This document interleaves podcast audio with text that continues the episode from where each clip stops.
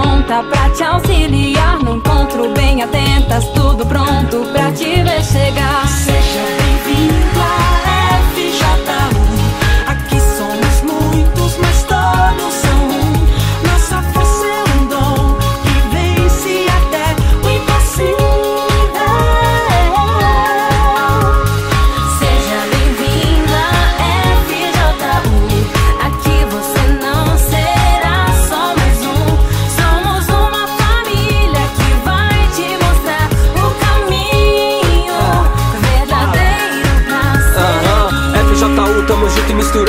Escolha sua tribo, só não vale ficar parado. Que a família é diferente, vai fazer você andar pra frente, definitivamente. Só depende de você se envolver, permita se surpreender. Olhe pra nós e enxergue você no futuro.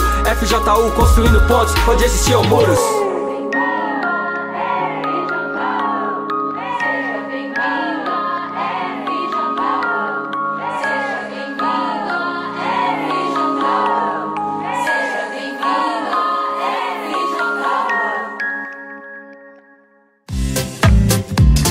Voltamos a apresentar FJU Cast. Queria pedir desculpas para vocês aí do YouTube que estavam esperando e a gente iniciou lá no Univer, mas teve um problema com o YouTube e vocês perderam a introdução aqui da gente, tá bom? Então, o que eu queria dizer para vocês é o seguinte: estamos no começo do jejum de Daniel. E se você tem dúvidas quanto a isso, aproveita hoje aqui o podcast para você esclarecer suas dúvidas aí nos comentários do YouTube, tá bom? E a gente quer hoje falar também, além do jejum de Daniel, queremos também falar sobre a campanha da troca de espírito.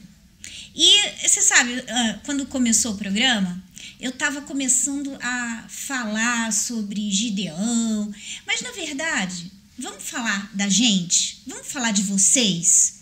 Vamos falar de como que isso vai impactar em você, numa mudança de espírito seu. Qual o primeiro que você tem, primeira coisa que você tem que fazer é identificar o espírito que está em você. E os jovens hoje em dia, os, o, assim, dependendo de quem você é, mas existe uma grande maioria de pessoas, né, que tem aquele espírito negativo. Um espírito que nada vai dar certo, tá dentro de você. Você se vê uma pessoa negativa. E é muito difícil, sabe? Você deixar de ser uma pessoa assim, porque parece que já tá no sangue. Eu conheço pessoas assim. Eu, eu vi isso vindo do meu pai para mim. Eu era esse tipo de pessoa também. Pessimista, negativa. É, e a maioria das pessoas que tem esse espírito tem uma raiz familiar junto. É. Porque é algo que vem ali do berço. Geralmente ele ouve assim, é, da mãe ou do pai: Ah, você nasceu para ser dessa forma. Uhum. E aí ela já cresce alimentando aquilo e, colocando aquele, aquele pensamento, aquele espírito como uma verdade. E quando ela chega na adolescência ou na fase adulta, ela vai fortalecendo aquela crença. É realmente, quando eu tinha lá cinco anos de idade, minha mãe falou que eu nasci para ser assim e eu não vou vencer nessa área da minha vida de repente. E É. aí fica alimentando. E eu lembro também coisas que aconteciam assim, tipo, não, isso aqui. Tenta, alguém falava assim, tenta fazer aquilo ali, por que você não faz? Ah, não vai dar certo. Tipo, nem tentou. E você já pensa assim, não vai dar certo. É o negativo, né? É o negativo, Tudo é a pessoa. negativo. Esse espírito negativo em que você nem tenta as coisas, você nem tenta fazer nada e você já tem aquela aquela é uma impressão que na verdade é uma certeza dentro de você de que nada vai dar certo. Não, não vai dar certo. Aí, principalmente quando é uma coisa boa. É sempre assim. É uma coisa boa, você acha assim, não vai dar certo. Dá certo pros outros. Exatamente. Pra mim, não vai dar certo. É. Esse é um tipo de espírito. Existe também, sabe qual outro espírito? O espírito de vítima. De vítima.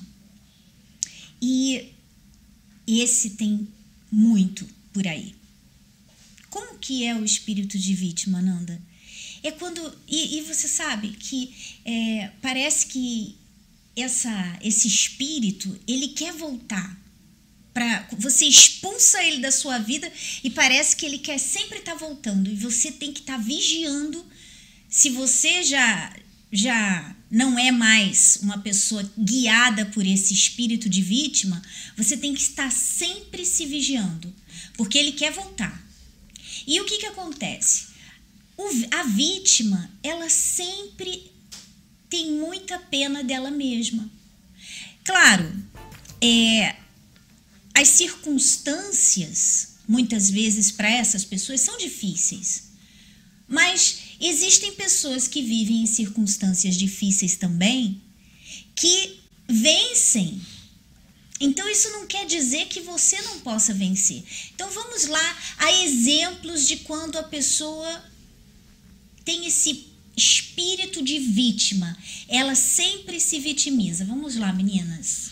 É, Vamos e, trabalhando. e uma coisa sobre o espírito de vítima é que, por exemplo, você não vai ver a mídia promover algo para você se libertar do vitimismo. Pelo contrário, se você observar o que acontece à sua volta, a mídia promove o espírito de vítima. Porque a pessoa que se sente vítima, ela se torna escrava daquela situação que ela está vivendo. Vamos supor que você foi abandonado pelo seu pai, ou você foi abandonado pela sua mãe, ou você cresceu num lar desestruturado, onde a sua família não tinha muitas condições. Então você tá ali naquela situação que você precisa lutar para se superar, para fazer alguma coisa em relação à sua vida, ou de repente para estudar, ou para conseguir se profissionalizar. Você não vai ver a mídia promovendo a superação para você sair dessa situação, não. Ela vai promover e vai fortalecer dentro de você o seguinte: você é vítima, você é vítima da sociedade, você é vítima do governo, você é vítima disso, vítima daquilo outro. E pelo contrário, ao invés de você sair daquela situação, você vai começar a concordar. É verdade, eu sou vítima. Eu sou vítima por causa da minha cor, eu sou vítima por causa do meu cabelo, eu sou vítima por causa da condição que eu nasci. E quando você encontra a palavra de Deus, você entende que você não é vítima que você é capaz sim de sair dessa situação. Só que aí tem que se observar, de repente, se você está nessa condição, o que que você está fortalecendo dentro de você que está deixando você na condição de vítima. A gente falou do, da pessoa de Gideão que ele se sentia assim, ele se sentia vítima da situação que ele estava vivendo e até então ele fazia colocar a culpa nas pessoas, inclusive em Deus. Ele colocava a culpa em Deus, mas ele não olhava para o que ele poderia fazer para sair daquela É, condição, né? Quanto mais ele se, se sentia vítima, pior a situação ficava. Ele não reagia. O que mudou foi quando ele passou a enxergar de uma outra maneira. A situação em si não havia mudado. Mas ele colocou dentro dele: Poxa, eu tô me vitimizando. Tá assim? Por que, que não tentar? Por que não tentar fazer diferente? Mas é, é- um exemplo, é cômodo, é, é- porque todo mundo trabalha em cima, como a Juliana estava falando, desse vitimismo. Então, tipo assim, já fica ali implantado na cabeça da pessoa que é assim, pronto, acabou. Mas cabe a pessoa falar assim: não, eu não aceito isso, eu vou contrariar isso. Eu vou tentar fazer o contrário. Porque até agora eu não tentei nada e eu tô aqui me afundando. Então por que, que eu não tento? Pelo menos se der errado, eu tentei. Eu, vou- eu só vou saber se vai ter um resultado diferente se eu agir, se eu reagir contra aquilo que está acontecendo. E o, o que, que acontece? Quando você. é, digamos que você realmente seja uma vítima. Vítima da sociedade, vítima. Vítima de algo que aconteceu com você, digamos assim, vítima de um abuso, por exemplo. Você é uma vítima, você é. É fato, você é vítima de um abuso, aconteceu com você. Só que você mergulhar nisso, você é, tomar isso para você e você viver como uma vítima de um abuso, não vai mudar, não vai melhorar a, su- a sua situação, só vai piorar, porque você vai para sempre ser uma vítima do que aconteceu com você. Ela fica presa naquilo, Você, né? A pessoa fica presa. Só que quando você fala assim, é, eu não aceito, eu não aceito é, me inferiorizar, eu não aceito viver presa por isso que aconteceu, eu não aceito ser vítima. Eu não quero, não quero ficar mais. Então você consegue deixar o que aconteceu com você no passado, apesar de ser muito difícil, e você consegue seguir em frente. Só que, claro, a gente está falando assim no seco, e quando eu digo no seco é porque para você fazer isso, você precisa de ajuda. E a ajuda daquele que vai conseguir mudar esse espírito em você, que é o Espírito Santo. É ele que vai te dar forças para você olhar para frente, para você deixar o que aconteceu com você para trás e você seguir em frente com a sua vida. É assim, gente, sinceramente, eu não eu eu eu admiro os psicólogos, os médicos que estão ali colocando, né, o, o trabalho deles, tudo, mas honestamente, uma pessoa só consegue vencer um, um trauma de um abuso, de uma situação como essa que ela passou, com a ajuda do Espírito Santo. Não é, não é o psicólogo que vai te ajudar a vencer. Ele pode até ir até um certo Um certo um ponto, certo né? ponto. Mas daquele ponto em diante, para você realmente ser uma pessoa livre, livre, sem sem estar atada ao seu passado, sem estar atada àquilo que aconteceu, é só mesmo com o Espírito Santo. É só ele que pode te libertar e mudar esse espírito por um novo espírito. É, e, e tem três características que a pessoa que se considera vítima, ela, ela, ela manifesta, né? Que é culpar sempre os outros. O erro nunca é dela, a culpa nunca é dela. Ela, tipo assim, não precisa fazer nada. Ela vive se queixando e sempre tem uma justificativa. Além de ficar procurando aliados para concordar daquela situação que de repente ela tá vivendo, que ela tá se encaixando. Mas isso a gente está falando da pessoa que se faz de vítima, não aquela vítima mesmo Não, é que no caso de do- algo que do- aconteceu. de algo que aconteceu, Mas não. quando tem aquela pessoa que ela se faz de vítima por tudo, né? É. Ela se faz de vítima, porque quando você se faz de vítima, você tem a pena dos outros, Ela você tem a tem necessidade de ter a atenção é, das pessoas, você né? tem Então, a atenção da pessoa. Às vezes você nem percebe que você você tem isso em você, que você tem esse espírito em você. Você nem percebe, mas você quer muito, você é carente, você quer muito a atenção das outras pessoas. Você você gosta da pena. Ah, tadinha de você, né? Poxa, olha, eu vou te ajudar. Tadinha, você gosta, você você acha que você se beneficia da pena das pessoas. Só que a pena, ela não tem, ela não tem nada de de virtuoso nela. Você gerar pena das não pessoas. muda a situação da pessoa. É, e não, e não tem nada de virtuoso, não tem nada que você possa falar assim, poxa, né? É só aquela coisa que você vive de pena em pena. E se torna um círculo vicioso. Por quê? Porque aí aquela pena faz ela ter uma justificativa para ela errar. Essa semana eu até estava conversando com uma jovem que realmente ela passou por uma situação de abuso. Ela foi vítima. Mas o que aconteceu? Quando aconteceu esse abuso, ela era criança, ela tinha seis anos de idade. Então ela não contou para ninguém porque ela nem sabia o que estava acontecendo. E hoje, o que acontece? Vem na cabeça dela que a vida dela não anda para frente por causa desse abuso. Mas aí, o que, que vem no pensamento dela? Que se ela tivesse falado para alguém, hoje seria diferente. Mas como ela não falou, então é por isso que a vida dela tá assim e não tem mais o que fazer. Então você vê, o pensamento de vítima, realmente ela foi vítima.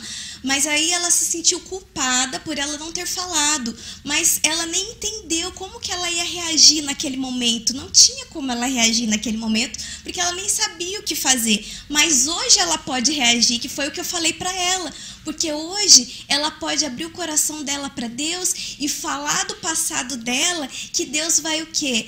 passar uma esponja e vai fazer ela superar, vai conseguir fazer ela apagar aquilo, vai tirar esse sentimento de que ah, é, aconteceu isso comigo, eu não reagi, então a minha vida nunca vai ir para frente porque eu tô presa a isso. Não, Deus vai limpar, vai ajudar você a esquecer o que passou e começar uma nova vida plantando coisas boas e fazendo certo, porque não dá para você é, voltar a seis anos de idade, ir lá e fazer agora não, agora eu vou lá e vou contar para os meus pais o que aconteceu. Não tem como consertar o passado, mas a partir de agora você pode E consertar, até porque, né? Dani, ela tá se agarrando a algo que ela não tem também certeza que se ela falasse para alguém, ia ter um resultado diferente. Exato. Então, assim, ela tá presa naquilo ali, tá? E se eu fizesse? Tá, não dá para voltar. Então, o que, que eu posso fazer agora? Tá, se eu tivesse falado para minha mãe, quantos casos, infelizmente, a gente vê de jovens que falam para a mãe e a mãe não acredita? Ou, dependendo das circunstâncias, ainda fala que a, a criança, a adolescente, provocou o abuso. Então, é algo que, se ela parar e pensar, ela não pode ficar se acusando disso, porque ela não sabe qual seria o resultado. Talvez se ela tivesse falado para os pais e os pais não acreditado, a cabeça dela hoje estaria pior. Porque, além de ser abusada, foi taxada de mentirosa. Então, é, é esse olhar que a pessoa não tem. Ela foca numa coisa, numa certeza que ela coloca dentro de si e vive aquilo. Sendo que aquela certeza não existe. Não tem- ela não viveu aquilo, então ficou no passado. Pera lá, então o que eu tenho que fazer hoje? Tá, eu, eu vou seguir em frente hoje. Eu não posso voltar aos meus seis anos de idade, mas hoje eu tenho quantos? Eu tenho 16, eu tenho 20? O que, que eu posso fazer de agora em diante para resolver o passado? É isso que ela tem que focar. E é tão legal, né? Porque quando você entende isso, você percebe que o Espírito Santo ele é essa ajuda para que você comece a enxergar as coisas de uma forma diferente. Porque tudo muda quando você enxerga, quando você é, você está vendo aquela situação daqui, desse, desse ângulo. Quando você vê de outro ângulo, que é o ângulo do Espírito Santo, tudo muda. Eu lembro que eu tinha muito problema, muito problema na minha adolescência com a minha mãe. A gente batia de frente, a gente brigava muito e eu não entendia minha mãe, minha mãe não me entendia. Só que quando eu aceitei Jesus, quando aceitei Jesus, né? Quando eu falei, Senhor, eu te preciso, né? Quando eu mudei e eu comecei a olhar como ele olha, a entender como Deus vê, vê as coisas, a compreender através da palavra dele. Como que ele queria que eu fosse, como que ele quer que eu olhe para a situação. Aí chegou um dia, gente, que eu comecei a pensar, o próprio Espírito Santo me levou por esse caminho. Eu comecei a pensar assim, puxa vida, eu cobro tanto, sempre cobrei tanto da minha mãe. Eu sempre cobrei que ela não era uma mãe. É, falava que ela era uma péssima mãe, que ela era uma madrasta. E eu, eu falava horrores. E eu pensei assim, poxa, mas a minha mãe, ela não aprendeu, ela não fez, não fez um curso para ser mãe. Ela, ela, ela é simplesmente um ser humano como eu. Ela errou, mas ela não teve, ela não teve uma mãe que ensinasse ela a ser mãe, porque a própria mãe dela não foi uma, uma mãe que, sabe? Então, como que eu podia cobrar isso dela? O Espírito Santo me mostrou isso. E aí, a forma como eu via minha mãe começou a mudar. Eu comecei a entender por tudo que ela passou, por todas as coisas. Ela, ela engravidou, aí ela ficou em coma, depois, depois ela, ela tava lá, era uma 20, 21 anos, careca, cheia de cicatrizes por causa da, da, das cirurgias que ela teve que passar, porque ela ficou um ano em coma e ficou sem cabelo, que ela tinha um cabelo lindo. Aí eu, eu, eu comecei a me colocar no lugar da minha mãe. Eu comecei a me imaginar como ela, é, recém-casada, com um bebê que rejeitou, e eu senti muita dó da minha mãe.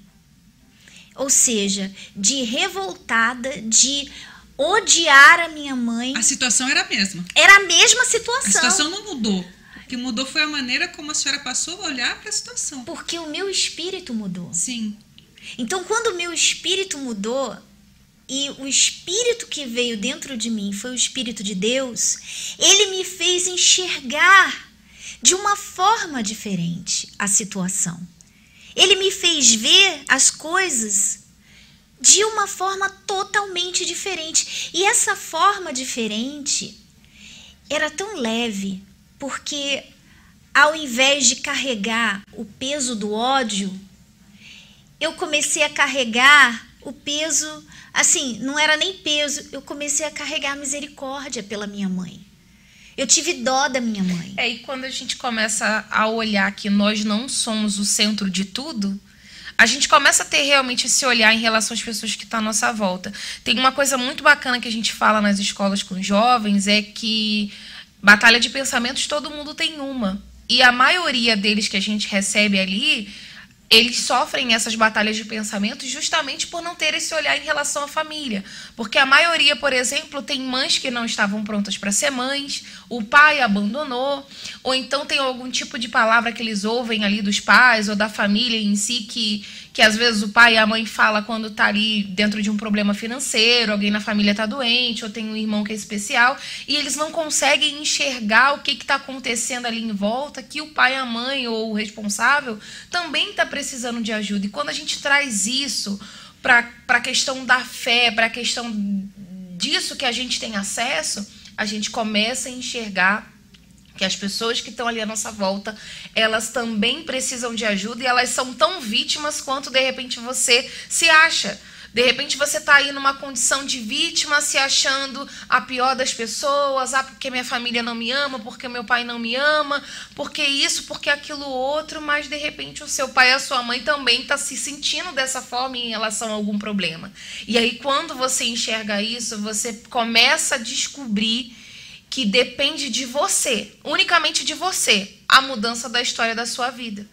E você tomando, por exemplo, uma atitude, dando um passo à frente, saindo da condição de vítima, essa sua atitude é capaz de transformar a história da sua família, da sua vida, como aconteceu com Gideão, né? E, e isso é o que é o que você precisa. Era o que eu precisava para minha vida mudar. Porque tudo era em volta desse problema familiar. Na, tudo na minha vida eram as coisas que aconteciam eram consequências desse problema familiar. O problema com a minha mãe gerava problemas com os meus com o meu pai, gerava uma idolatria. Eu odiava minha mãe, idolatrava o meu pai.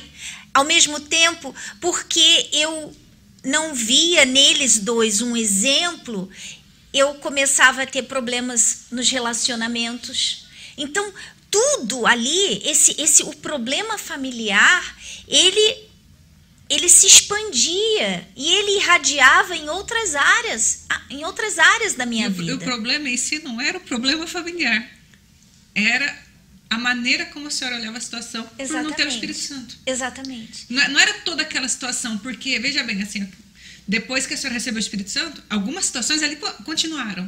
Continuou, Mas claro. não afetou mais a maneira como a senhora olhou mudou.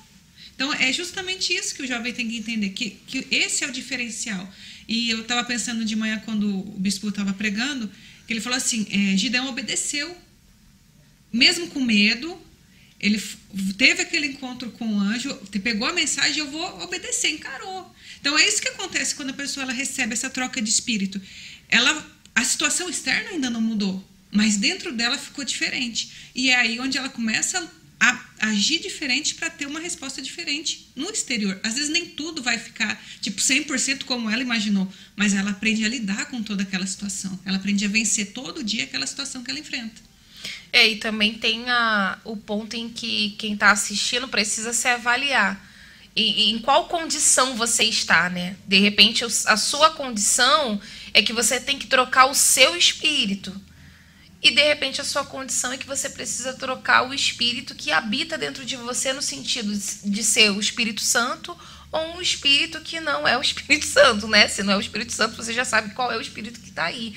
Porque tudo isso vai fazer diferença. Inclusive, é, provavelmente, né? Eu não sei qual vai ser a mensagem da vigília, mas o nome da vigília é a noite do exame. Então a gente já pode aproveitar aí esse início de jejum de Daniel através do FJCast e tudo que vai acontecer essa semana para você já começar a se avaliar para que na noite do exame você tenha ali um diagnóstico certeiro e mude a sua história de vida, né? Não precisa esperar até sexta-feira, mas você já pode continuar alimentando essa, isso que a gente está falando aqui de se avaliar, de se analisar, de se examinar, de observar, porque foi o que mudou a história da nossa vida, né? Teve um momento que a gente teve que parar e pensar o que que tá de errado, o que que eu preciso ajustar.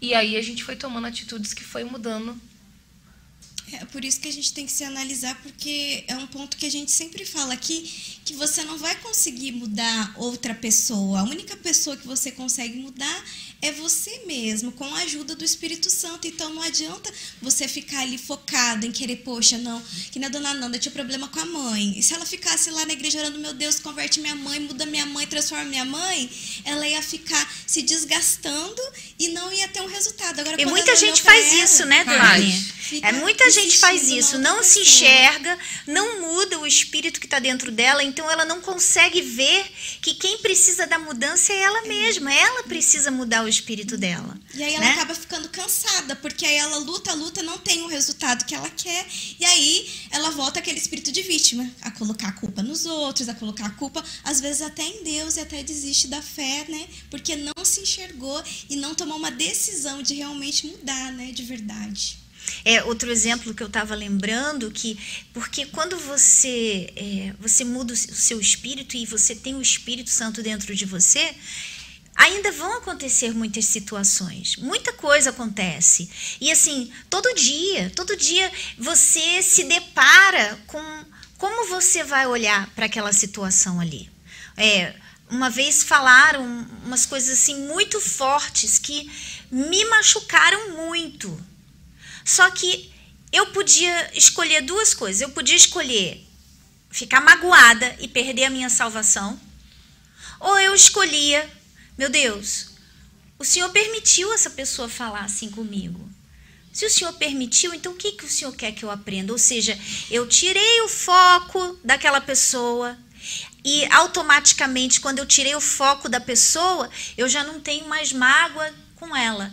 Eu entendi que Deus permitiu. E se Ele permitiu alguma coisa, ou seja, essa forma de ver, gente, é o Espírito Santo que Ela não é fácil. É, não, mas é o Espírito Santo que- dá, que guia. a gente, porque naquele E que momento te dá forças. o espírito da gente tenta reagir de outra maneira. Exatamente. E ali na hora que o Espírito Santo alerta a gente, a gente, opa, pera lá, deixa eu já anular aqui a, a minha vontade, o meu eu e focar no- no- na situação. Vamos resolver a situação, deixa a pessoa de lado. E todo dia a gente se depara Sim. com coisas assim, né, Vanessa? É, ali no, no tratamento, você tá com o seu marido, ou você tá com a sua mãe, com o seu pai, e o seu pai, poxa, tá chateado, chegou em casa e, e, pô, você não tem culpa de nada, né? Você fica assim, poxa, eu não, eu não falei, eu só abri a boca. Eu só ia dar um boa noite. Eu só ia dar, é, só ia dar um boa noite e já tomei na cabeça, já, né?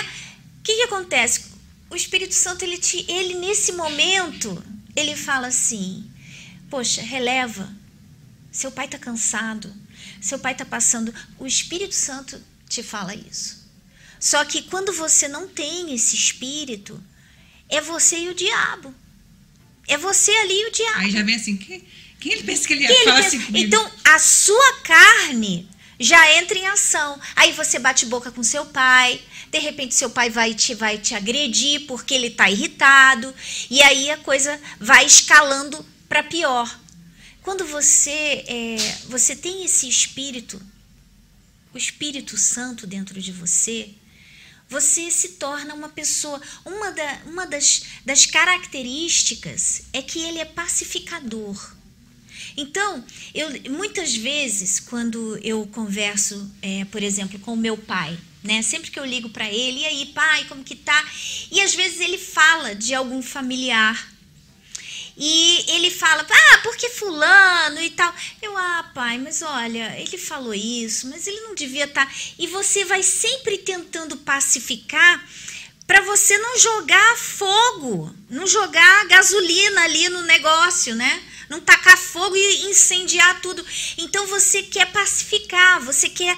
Peraí, não olha assim não. Aí ele fala assim: ai, não vou nem falar nada pra você, porque você vive passando pano quente pra todo mundo. Você, é, né? Você passa pano pra todo mundo. Ele não gosta nem que eu de me falar mais, porque ele sabe que eu vou pacificar. E esse é o espírito. Esse é o espírito que a gente tem que ter. Quando alguém tá, você percebe que alguém. Mas o espírito do mundo, o espírito do diabo é diferente. Ele quer, é mesmo, né? Ela é uma tralha. Ela é isso, ela é aquilo, ou seja, joga a lenha na fogueira. O Espírito Santo ele te ensina a ser assim, a ser pacificadora, a trazer, poxa, olha só, não vamos olhar desse jeito, vamos olhar diferente. Porque a gente só pode dar aquilo que a gente tem, né? Então, quando você tem o Espírito Santo, você tem os frutos do Espírito Santo, que é o amor, que paz, que paciência. Então você automaticamente vai passar isso para as outras pessoas, né? Que é totalmente diferente do espírito do mundo. O espírito do mundo é sempre julgar, criticar, brigar, querer mostrar que manda, né? É o espírito de, de orgulho, enquanto que o espírito de Deus é diferente. E quando você tem esse espírito dentro de você, então acontece uma situação, poxa, a tua carne quer reagir de uma maneira, mas o Espírito Santo já vem, poxa, não, você tem que ter calma, você tem que ter paciência, você tem que pensar antes de falar, e ali você consegue se controlar, porque o Espírito Santo também é domínio próprio, porque por mais claro que acontece uma situação adversa, alguém falar algo que você não esperava, que você não gostou, claro que você não vai ficar feliz, mil maravilhas, mas ao mesmo tempo que vem aquele sentimento, já o Espírito Santo, poxa, te dá aquela força e te mostra, poxa, você também não é perfeito, então tenha paciência com essa pessoa que você vai ajudar ela a mudar. Então é isso que o Espírito Santo faz dentro da gente, né? Ele faz a gente dar o, o, o, melhor, porque o Espírito Santo é o melhor que a gente pode ter, né? Então ele faz a gente passar isso. E é isso que faz a diferença entre quem tem o Espírito Santo e quem não tem, né? Ela tem esse caráter. Quem olha para ela é, vê isso nela. Às vezes pode até demorar para o teu familiar reconhecer isso, porque geralmente dentro de casa as pessoas gostam mais de apontar os erros. Mas se você permanecer ali com o Espírito Santo, uma hora ou outra, Deus vai trabalhar no teu familiar e vai falar: olha, mesmo ele sendo injustiçado, mesmo ele sendo julgado, olha como que ele reage, tem algo diferente, ele realmente mudou. E ali aquela pessoa vai querer saber o que, que aconteceu com você e também vai se entregar para Deus, né? Essa é a diferença de quem tem o Espírito Santo, né? E quando você tem o Espírito Santo, você também confia nele.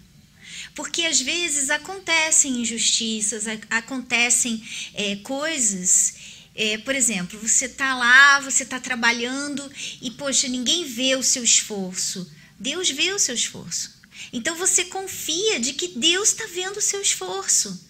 E aquilo ali te traz uma paz. Agora, quando você não tem o Espírito Santo, você não tem paz, porque você começa a ficar impaciente. Ninguém vê o que eu tô ninguém vê o meu esforço. É, arruma jeito de querer chamar atenção. É, ninguém vê o que eu tô fazendo. Poxa, ninguém vê. Ninguém reconhece. Poxa, meu Deus, ninguém reconhece, ninguém vai falar nada.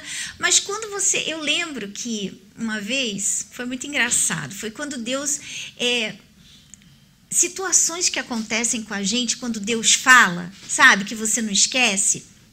Eu estava fazendo a janta para o Júnior e eu estava assim, ai, é, eu gosto, de, é, eu falo para ele que quando eu faço a comida para ele, tá cheio de coraçãozinho na comida, porque eu faço com carinho, eu faço, ai meu Deus, ele vai gostar, eu fico ali querendo que ele goste do que eu tô fazendo para ele, né?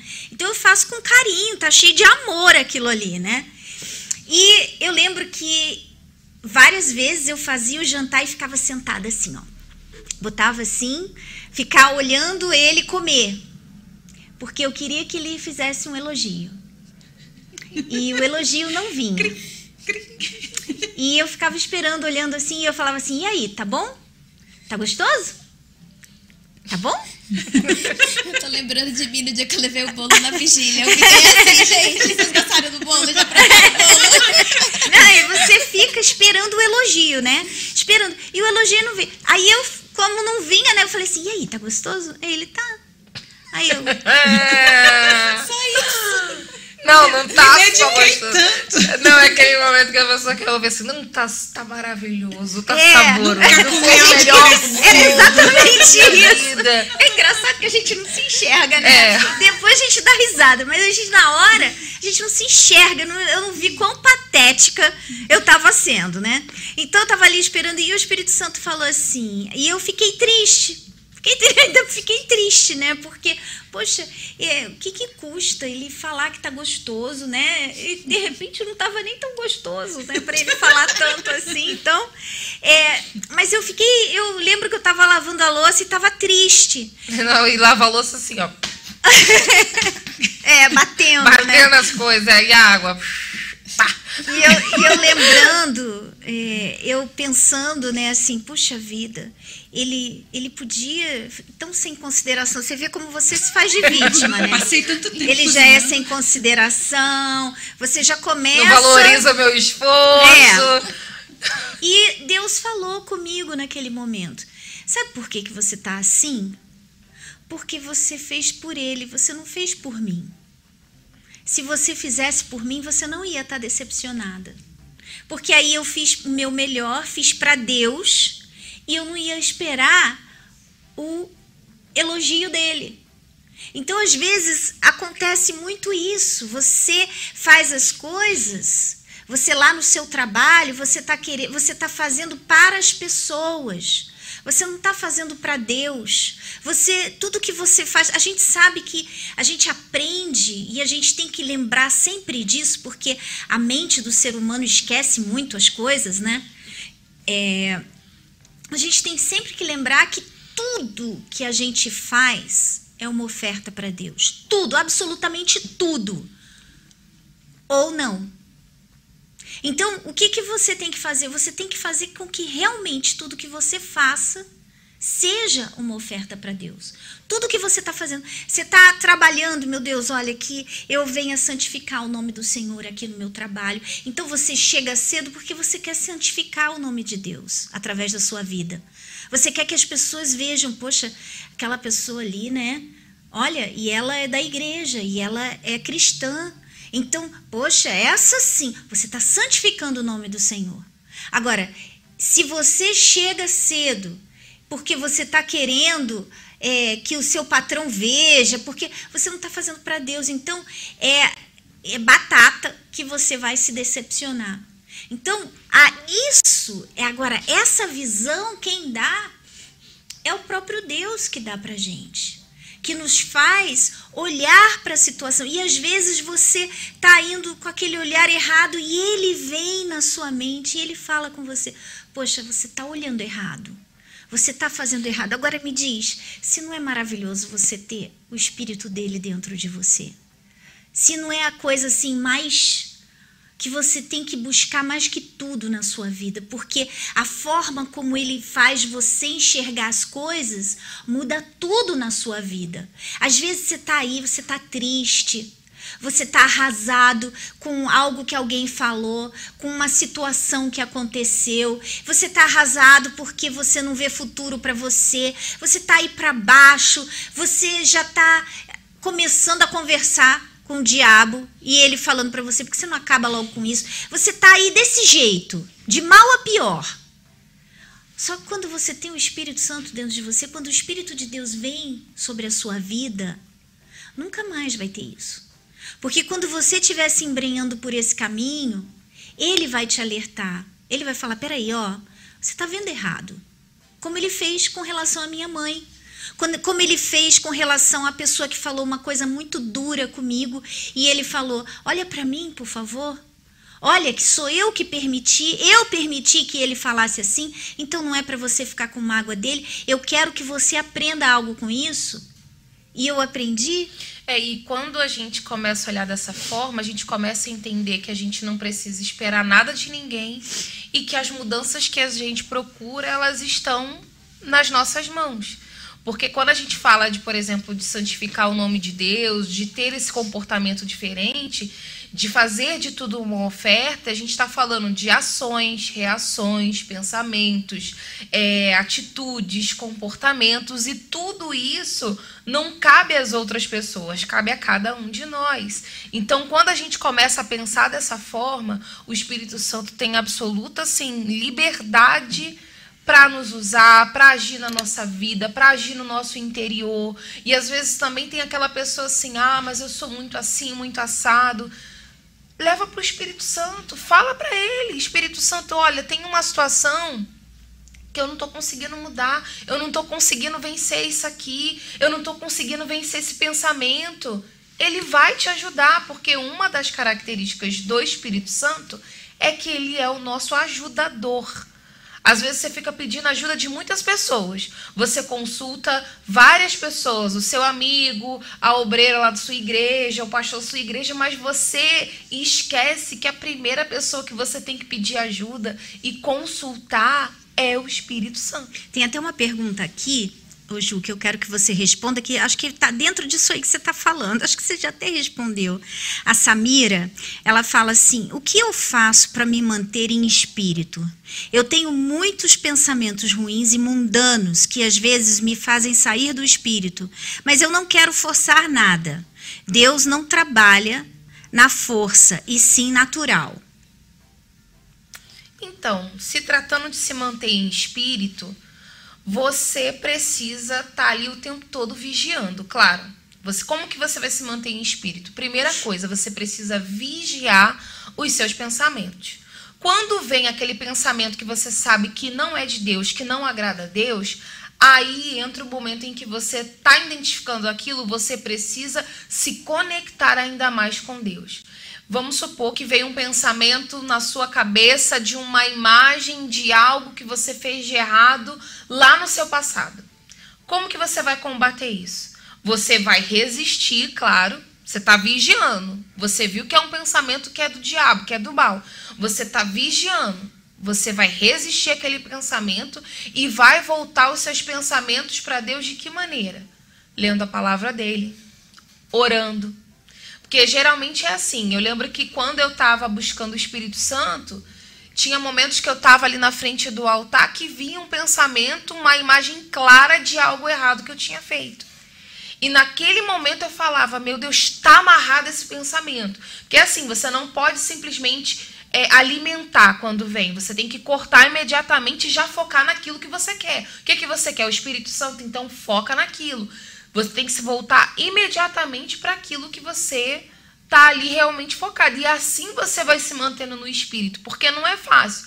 Vamos supor que você tá é, andando e de repente alguém pisa no teu pé. Tu tá no metrô e alguém pisa no teu pé com toda a força e você vem aquela vontade da sua carne de xingar aquela pessoa.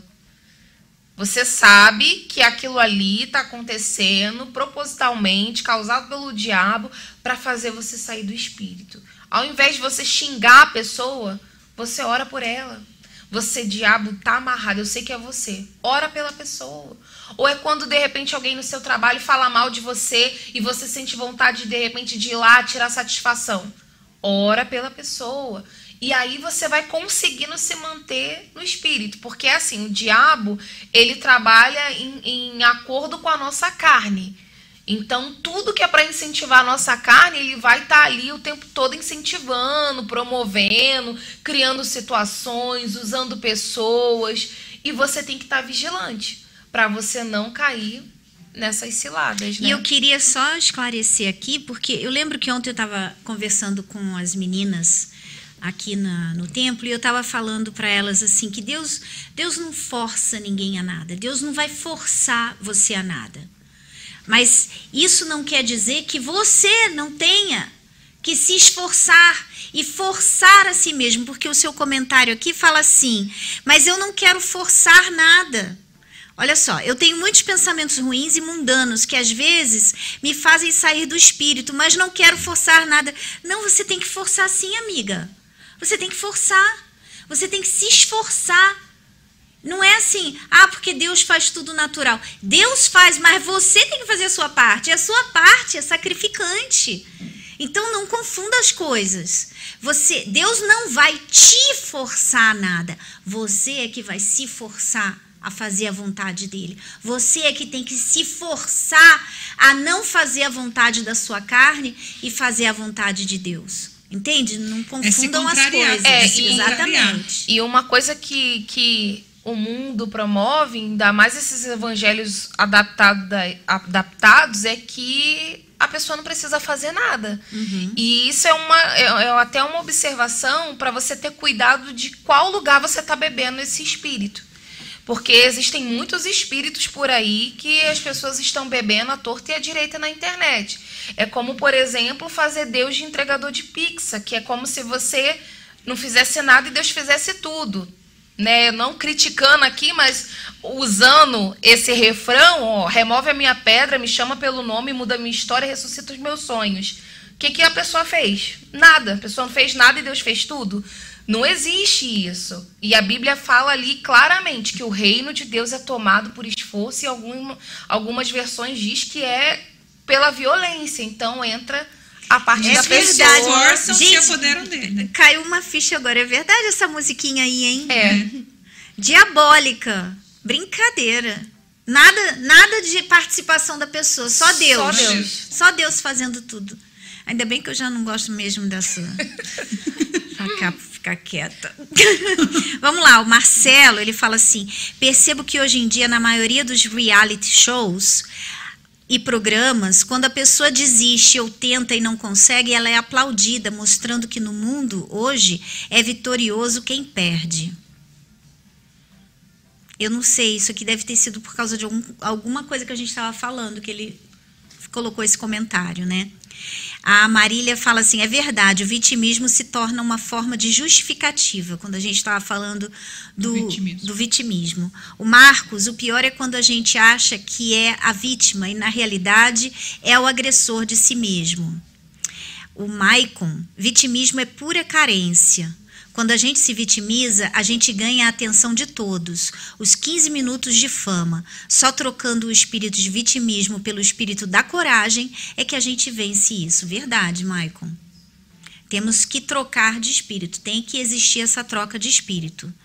Aí aqui tem o nome aqui, eu sou vítima, porém eu me sinto culpada pelo que aconteceu, porque de certa forma eu consenti com tudo. E alguns, alguns meses atrás, um dos dois que abusaram de mim se suicidou. Amiga, é, eu não sei qual a situação, eu não sei o que você quer dizer com isso, mas você está sendo vítima aí porque você e enquanto você não se libertar desse passado, desse pensamento, você vai ficar amarrada ao que aconteceu. Você tem que seguir em frente, você tem que olhar para frente. Então eu aconselho você a buscar um polo da FJU, conversa com um pastor, uma obreira, é, uma esposa de pastor, conversa com alguém sobre isso e essa pessoa vai poder te acompanhar, fazer um acompanhamento e te ajudando, te dando é, uma, uma direção de, de como você tem que seguir, do que você tem que fazer. Ó, você tem que fazer assim, aí você faz, aí você volta, conversa com ela, ela vai falar, então agora você vai fazer assim. Então, vai te ajudando passo a passo, tá bom? Então, fica aí esse conselho para você que, que deixou esse comentário É, aqui. e, e tem uma coisa que é particular de cada ser humano e foi o próprio Deus que deu, que é o livre-arbítrio.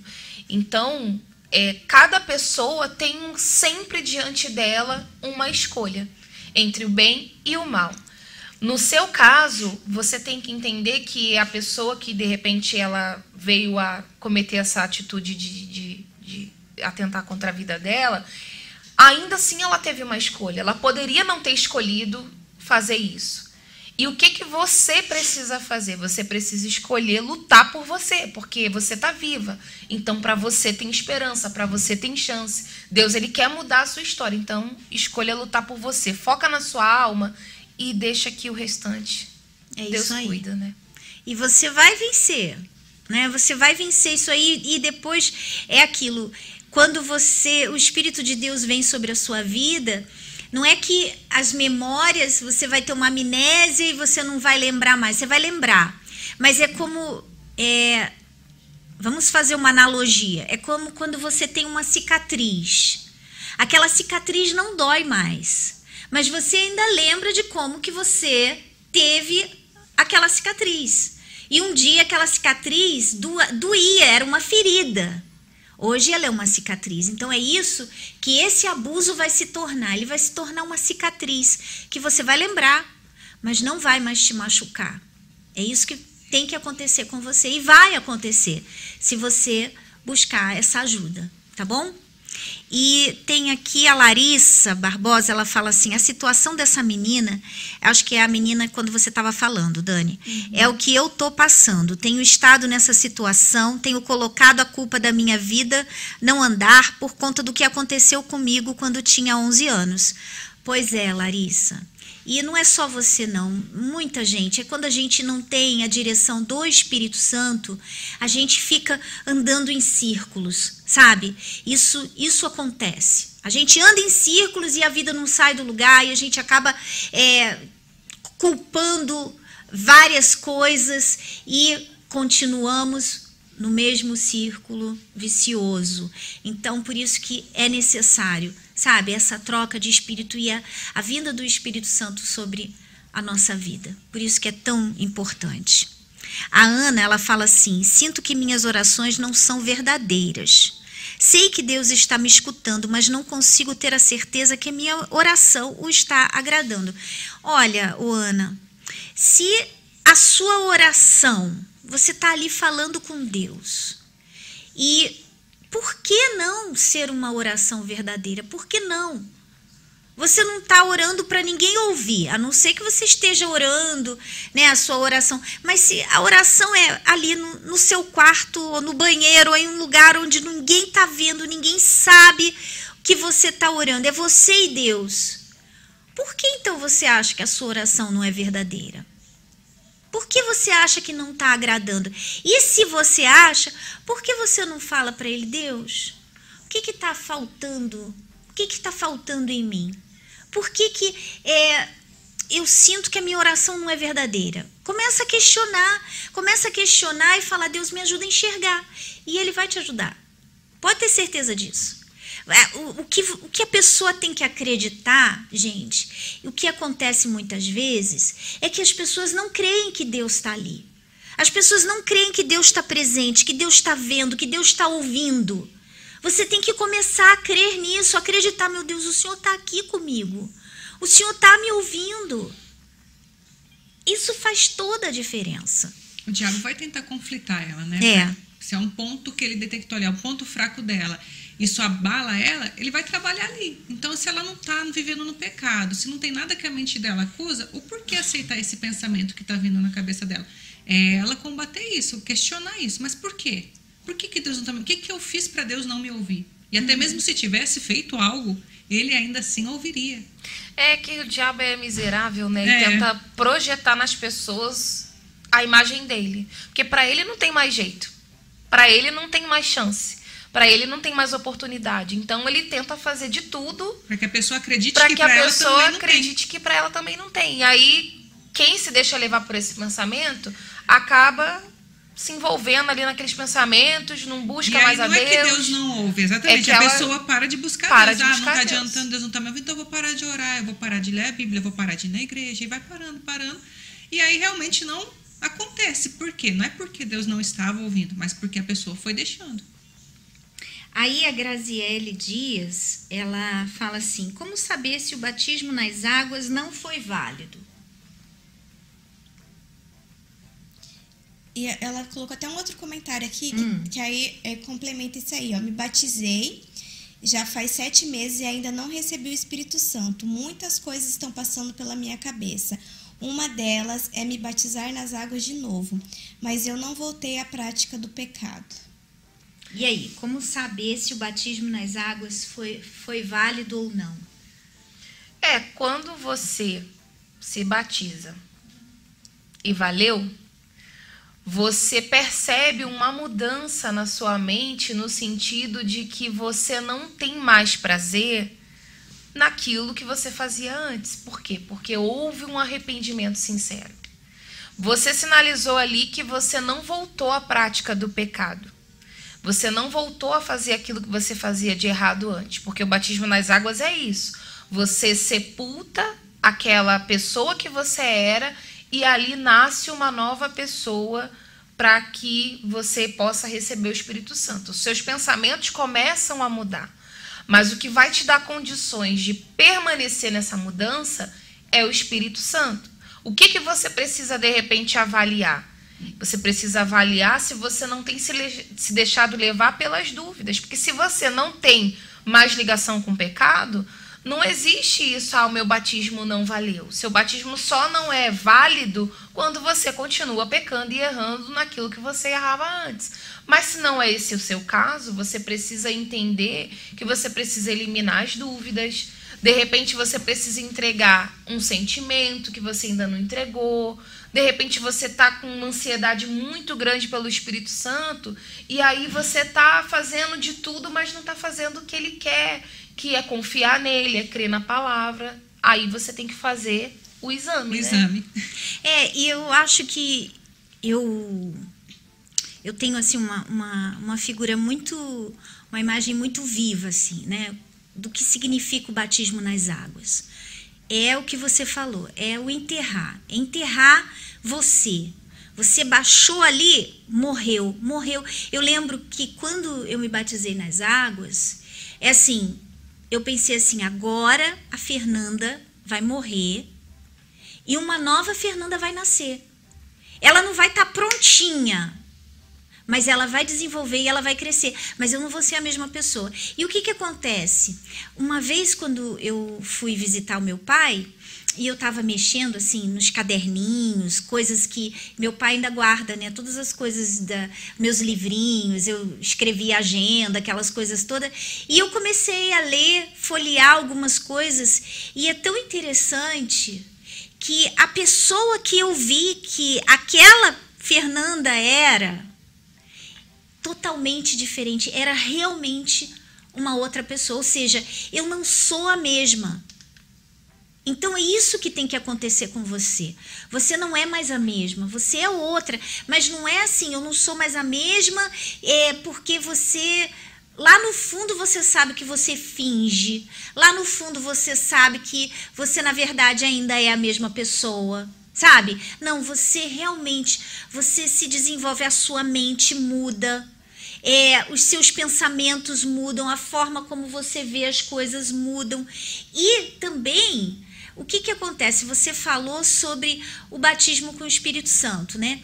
O que, que acontece com muitas pessoas? Sabe por que, que não acontece o batismo com o Espírito Santo? Simplesmente porque você não crê nele. Você não crê que ele. Se você não crê, essa palavrinha ela é crucial. Ela é muito importante. Se você não crê, então foi tudo por água abaixo. Se você fala assim, ah, eu não creio que o Espírito Santo possa vir na minha vida, pronto, acabou. O que, que ele pode fazer se você não crê? Ele depende que você, de que você creia, de que você acredite, que você está mudando e que ele vai vir sobre a sua vida. Ele precisa que você acredite, porque está escrito na palavra dele. E às vezes você não acredita. E às vezes o problema da pessoa é esse. Ela simplesmente não, não acredita. acredita. Você não acredita no seu batismo, você não acredita na sua mudança, você não acredita que Deus vai vir sobre a sua vida. Então como que ele vai vir? Aí é, é, entra um ponto, né? A pessoa precisa ter fé. É o, é o crer. É o crer, você precisa ter fé. E a fé é o quê? É você ter certeza de algo que você não está vendo, mas que você crê que vai acontecer. E, assim, para ser bem honesta, para a gente ir até o fim, permanecer até o fim, até a volta de Jesus, é crer, é fé. Então é fé do início até o fim. Nós temos que permanecer crendo até o fim. Você vai receber o Espírito Santo se você crer? Você vai. Mas até o fim do, da sua trajetória com Deus, para que você venha permanecer, é necessária essa fé, né? E às vezes vocês escrevem assim: é, olha, eu não sei mais o que fazer, eu já tentei de tudo, e poxa, por que, que eu não recebo o Espírito Santo? É, você, é, a gente percebe naquelas palavras um, um negativismo, sabe? Aquele, aquele a qualquer momento, se Deus então não vier, eu vou desistir. Eu vou largar tudo. Eu vou largar tudo, eu vou abandonar. Sabe? Vou desistir. Se ele não vier. E eu lembro que uma vez eu falei para Deus assim: Deus, ainda que o Senhor não me queira, ainda que o Senhor não me queira, eu jamais vou desistir do Senhor. Poxa, eu fico pensando assim: Poxa, Deus, o Senhor viu mesmo que eu queria o Senhor. Porque eu não ia desistir. Sabe? E às vezes essa perseverança, vocês, vocês pensam assim, ó, se eu não for batizada nesse jejum, já era, acabou. Você já tá, sabe? Você já tá fadado à derrota. Você tem que ser aquele tipo de pessoa que você é com Deus. E, e você é tipo quando Jacó brigou com o anjo. Ele falou assim: Você não vai sair daqui enquanto não me abençoar. É você falar assim: Deus, eu não vou largar o Senhor enquanto o Senhor não me abençoar, enquanto o Senhor não me der o teu espírito. Eu não vou largar. Eu vou morrer agarrada aqui, mas eu não vou largar. E foi o que aconteceu com os discípulos, né? Quando o Senhor Jesus foi, ele falou: Olha, mas fica aí, não vai lá não, não desce não, que eu vou mandar o Espírito Santo Consolador. Ele, ele, ele deu uma condição, que era permanecer ali até que o Espírito Santo viesse. Então, essa tem que ser a nossa visão, inclusive você que está aí, que não tem o Espírito Santo e está nesse conflito e tal, tal, tal, como, a, como foi falado agora, você precisa permanecer crendo. Porque se ele fez a promessa, ele vai cumprir. Ele vai cumprir você tem que permanecer crendo. E é parar de olhar para os lados, né? É, Porque que permanecer na promessa de Deus e não na promessa dos outros. E olha assim, ah, porque fulana chegou na igreja dois anos depois que eu cheguei e já tá no CPO, já tá não sei o quê. Deixa fulana. Fica se comparando. Fica né? se comparando. Aí, enquanto você perde o seu tempo se comparando, o tempo está passando e a coisa não está acontecendo. Foca em você, é a sua vida. Então, foca em você. Pera lá, o que, que falta? Deixa eu me analisar. O exame, como a Juliana falou.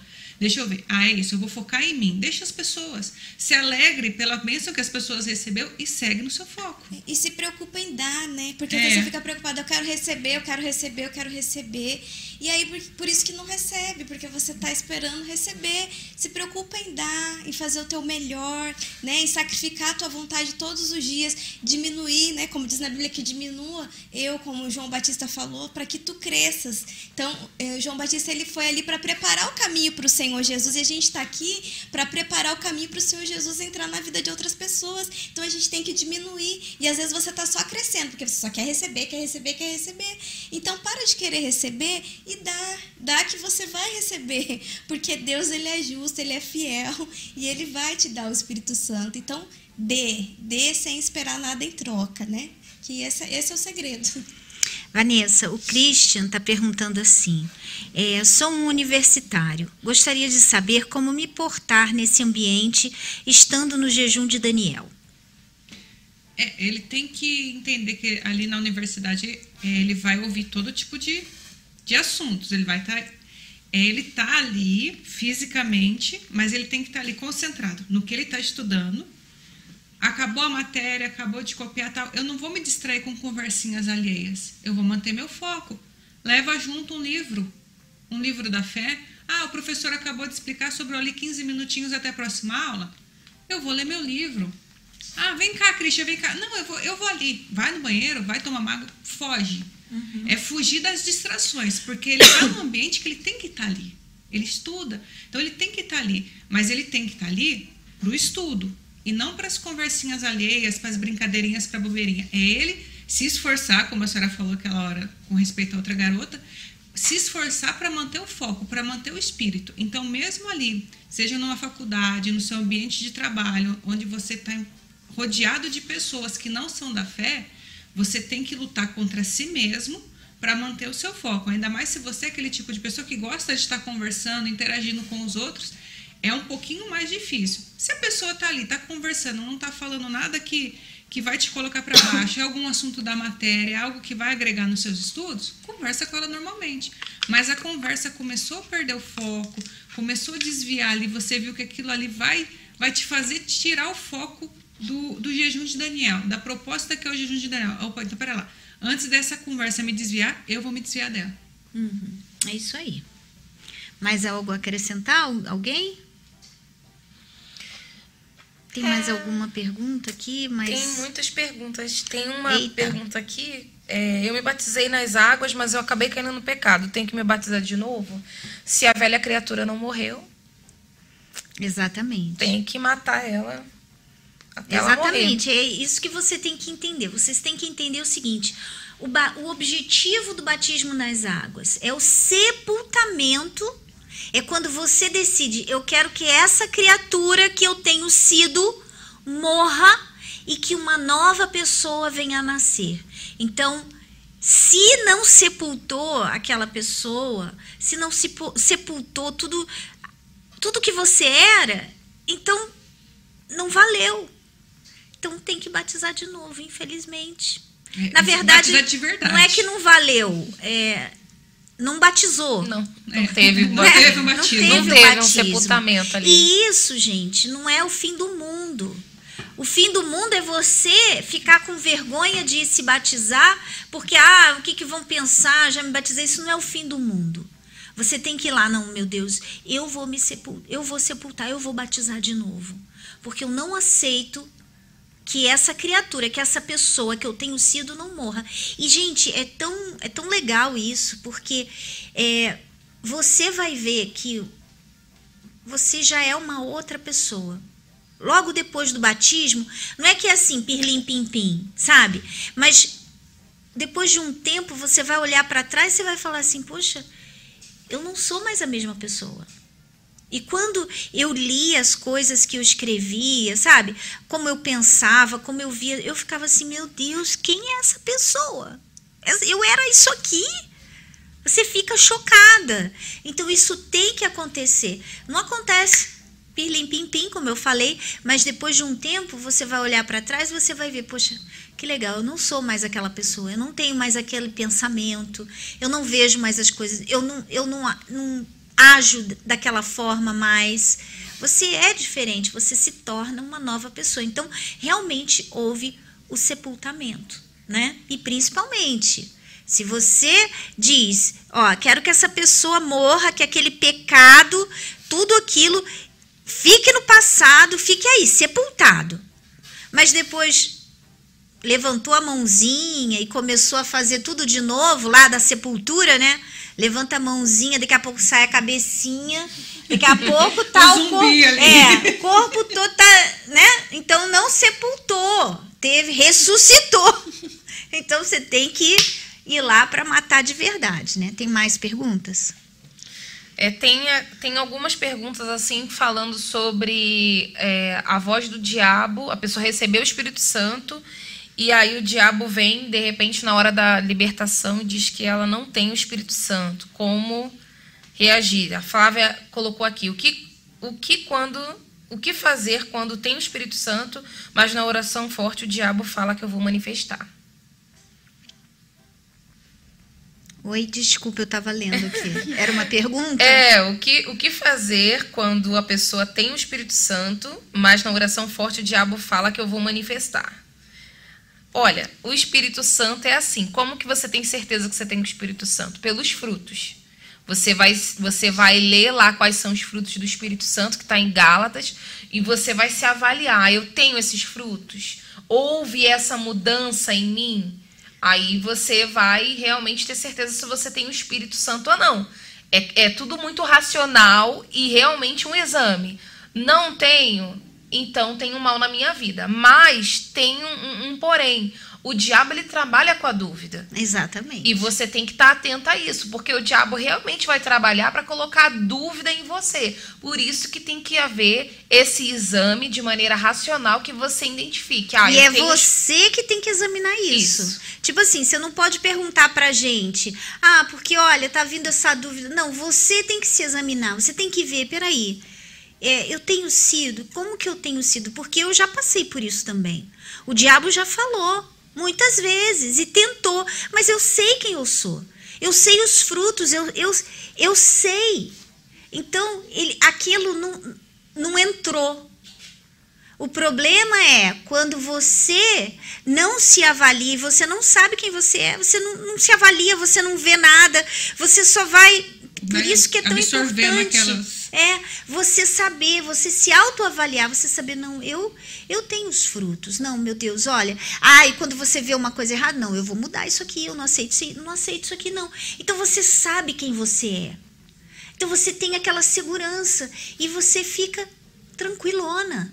Agora, quando você não sabe quem você é, a dúvida pode vir e você realmente pode cair na armadilha do diabo.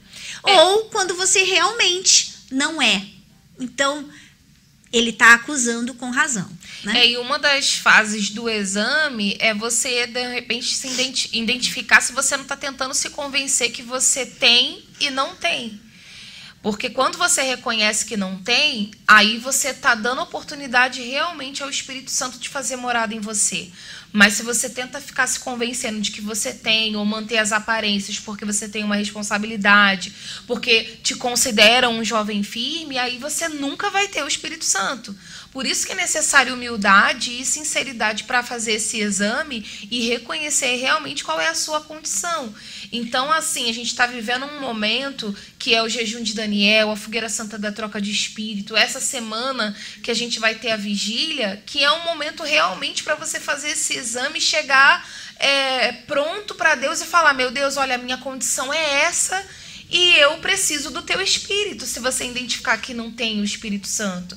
Ou de repente você tem até o Espírito Santo, mas você é tímido, você precisa vencer alguma coisa no seu próprio espírito que você vai reconhecer, vai falar assim: é, eu tenho sido resistente em relação a isso, mas agora eu entendi que eu preciso mudar nisso. Aí o Espírito Santo vai te ajudar a mudar o que você precisa.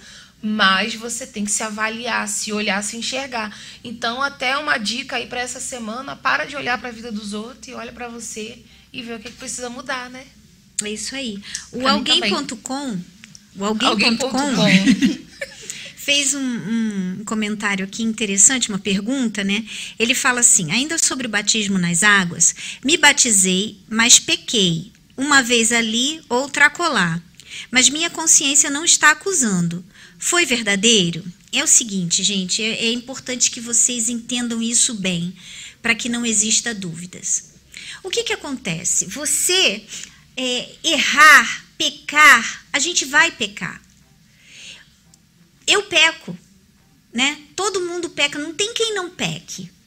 Mas é assim, você peca porque você julgou, às vezes você, você olhou com maus olhos, você julgou errado uma pessoa.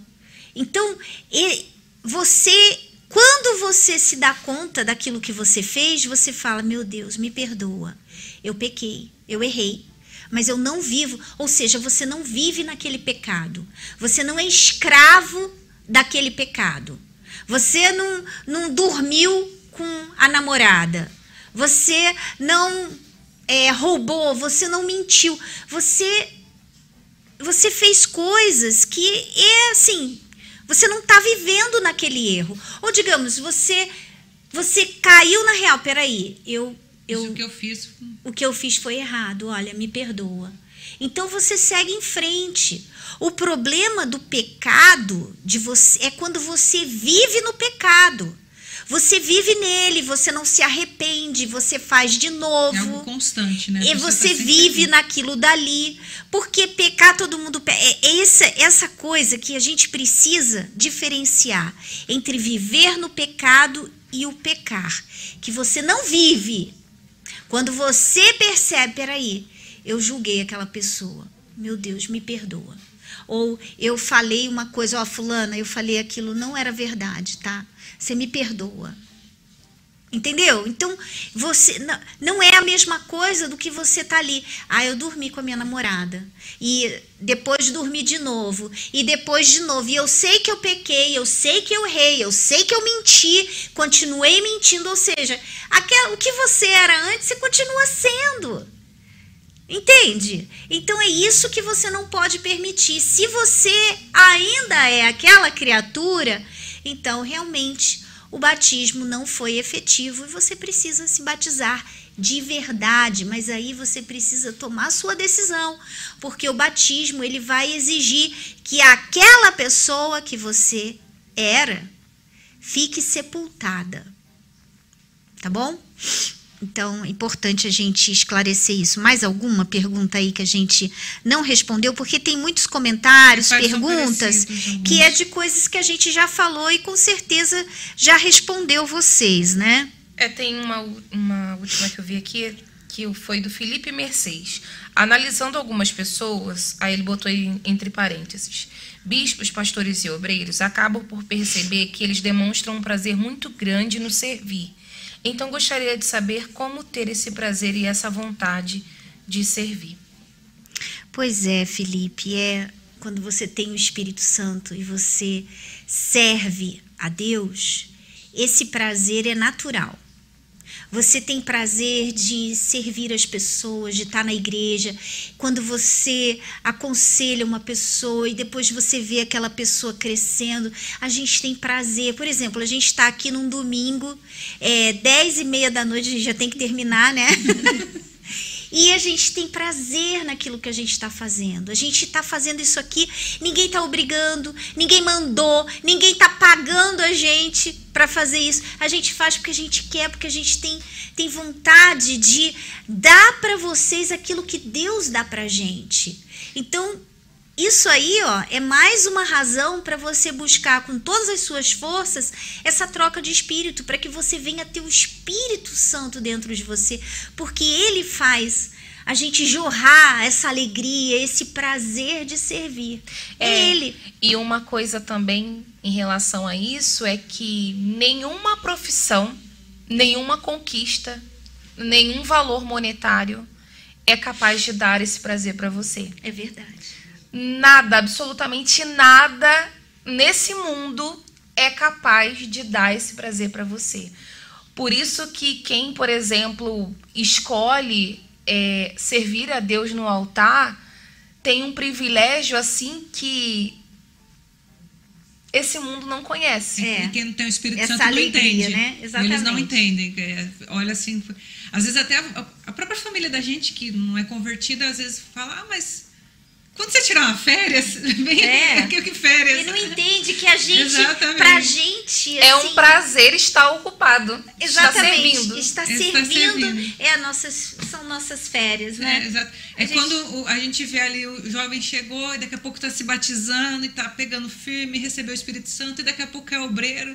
E a gente vê essa, esse crescimento, é, é a nossa alegria. Exatamente. Aí quando fala assim, ah, eu quero o altar. Aí, aí, aí é a cereja do bolo. É, né? A gente fica feliz da vida. É, vamos lá, tem mais algum? Não, acabou. Então, gente. Os próximos domingo que vem. Então, a gente fica por aqui hoje, já passamos bem aí da hora. Não, mas teve um atrasozinho ali. É, teve um atraso, verdade, um atraso, verdade. Um a gente está correndo atrás aqui do atraso.